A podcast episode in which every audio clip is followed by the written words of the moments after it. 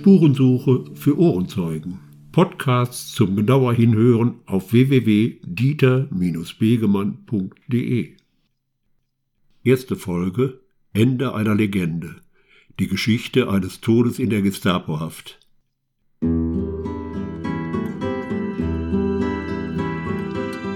Das Stück Mein Vater wird gesucht, hier in einer Fassung der Gruppe Zupfgeigenhansel aus dem Jahre 1976, gehört zu den bekanntesten und bewegendsten Liedern des Widerstandes gegen die Nazidiktatur. Mein Vater wird gesucht, er kommt nicht mehr nach Haus. Sie hetzen ihn mit Hunden, vielleicht ist er gefunden und kommt nicht mehr nach Haus.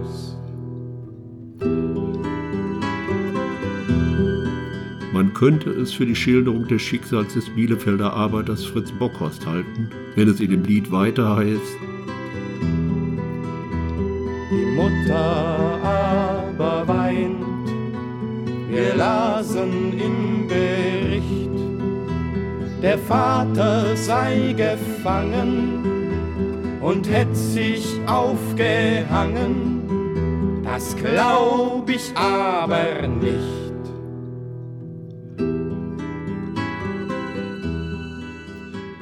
Fritz Bockhorst war der Großonkel der Brüder Erhard und Jürgen Krull. Erhard Krull ist vielen Menschen in Herford bekannt. Seit Jahren engagiert er sich mit zahlreichen Aktionen für soziale Projekte, sammelt dafür auch Spenden oder lässt Stromkästen in der Innenstadt verschönern. In der Familie der Krulls war es wie in dem zitierten Lied. Man erzählte sich von der Verfolgung des Großonkels, man wusste, dass er die Gestapohaft in Bielefeld nicht überlebt hatte aber niemand akzeptierte die Legende vom Freitod des Fritz Bockhorst. Keiner wollte glauben, dass er sich am 30. Juni 1944 im Gefängnis erhängt haben sollte. Er hat uns doch gesagt, so etwas tät er nicht. Es sagten die Genossen, SA hätt ihn erschossen ganz ohne ein Gericht.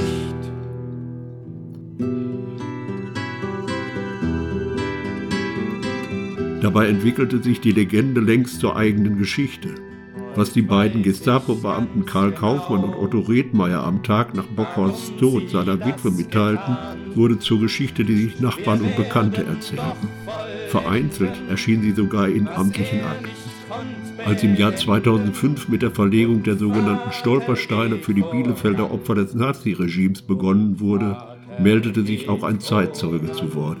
60 Jahre zuvor, im Jahr 1944, war dieser noch ein Kind.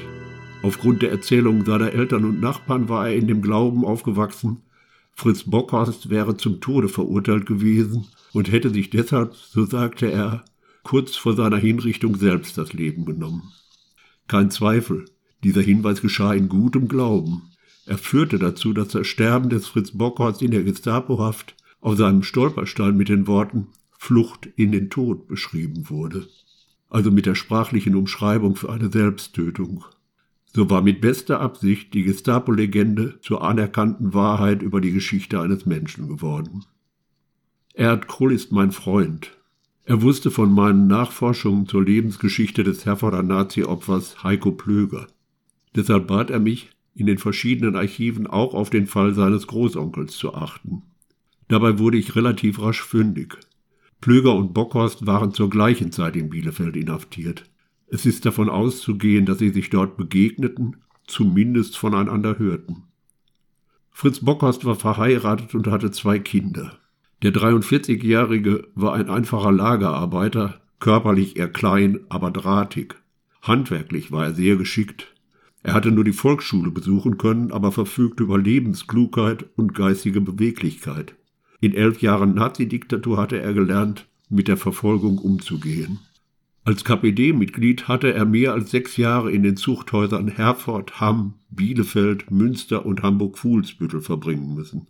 Dabei war er in Gestapo-Verhören krankenhausreif geprügelt worden und hatte als sogenannter Moorsoldat in einem Emslandlager mehrere Monate in einer Strafkompanie verbracht. einige Wochen davon sogar in Einzelhaft.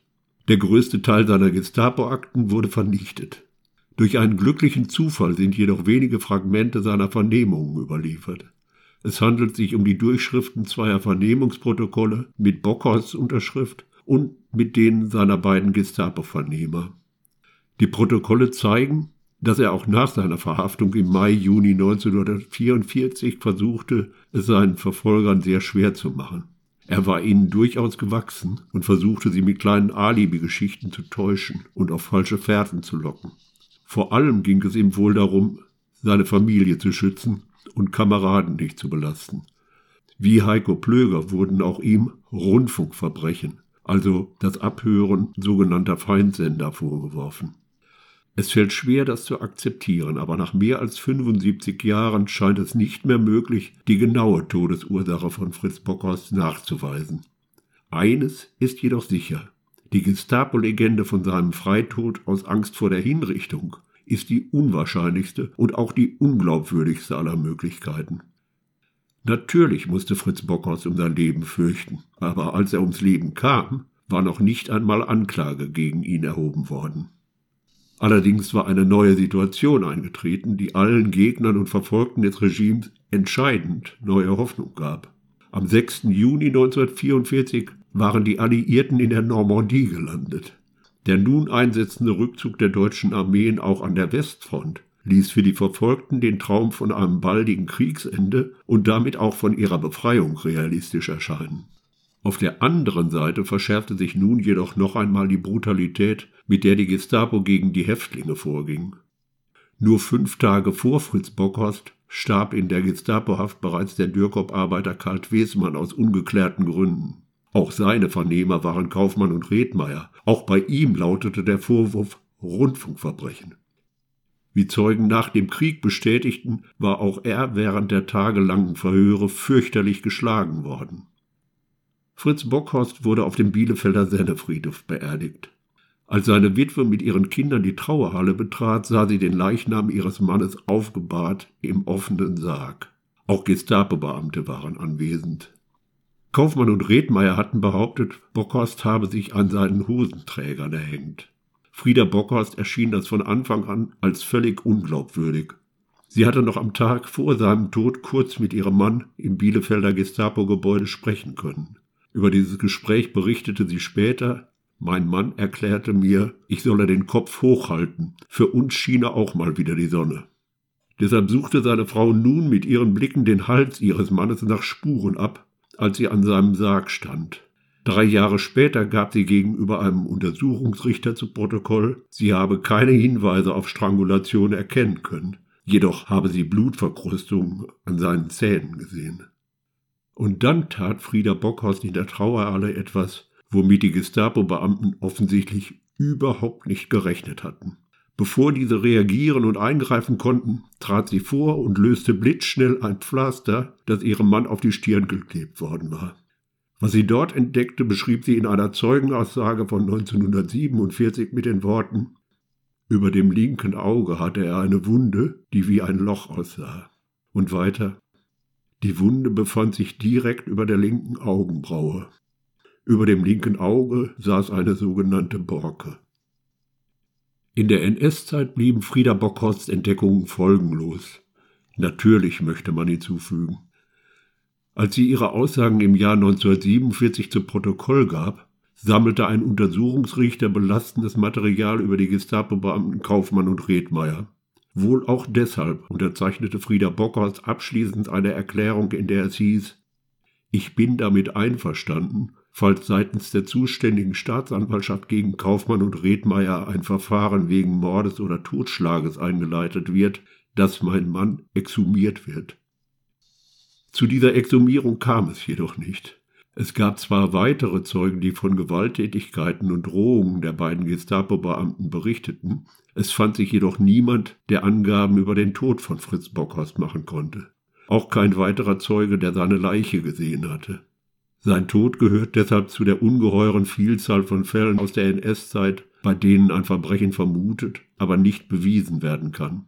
Jahrzehntelang blieben die Familienangehörigen allein gelassen mit dieser Ungewissheit und mit den Lügen und Legenden, die von den Tätern über ihre Opfer in die Welt gesetzt wurde. Das NS-Unrecht endete für sie also nicht mit der Stunde Null im Jahre 1945. Es bekam ein anderes Gesicht. Dazu gehört, dass die Täter von damals noch viel zu oft die Deutungshoheit über die Geschichte ihrer Opfer behalten haben. Dazu gehört auch, wie diese erinnert und wie ihrer gedacht wird. Viel zu oft. Bis heute. Es war also höchste Zeit, die Gestapo-Legende von Fritz Bockhorst Freitod endlich beiseite zu legen und wahrheitsgemäß zu erklären. Die Umstände seines Todes wurden nie geklärt. Ein neuer Stolperstein mit dieser Inschrift wurde im April 2019 an Bockhorsts letztem Wohnsitz in Bielefeld in der Karolinenstraße 19 offiziell vorgestellt. Notwendige Nachbemerkung. Der Bielefelder Dürkop-Arbeiter Karl Twesmann starb fünf Tage vor Fritz Bockhorst am 25. Juni 1944 ebenfalls in der Gestapohaft. Wie zuvor erwähnt, wird auch auf seinem Gedenkstolperstein in der Ölmühlenstraße 15 von einer Flucht in den Tod gesprochen. Auch bei ihm gibt es jedoch nicht den geringsten Hinweis auf einen Freitod. Fest steht bisher nur, die Umstände seines Todes sind sehr fragwürdig und wurden nie geklärt. Deshalb wäre es angemessen, wenn auch sein Gedenkstein korrigiert und ausgewechselt würde. Allerdings ist bisher sehr wenig über Karl Wesmann und seine Lebensgeschichte bekannt. Bisher gibt es nicht einmal ein Foto von ihm. Für mögliche Hinweise wäre ich sehr dankbar. Sie erreichen mich mit einer Mail an mail.dieterbegemann.de oder telefonisch unter 05221 275 3907. Herzlichen Dank für Ihre Mühe im Voraus.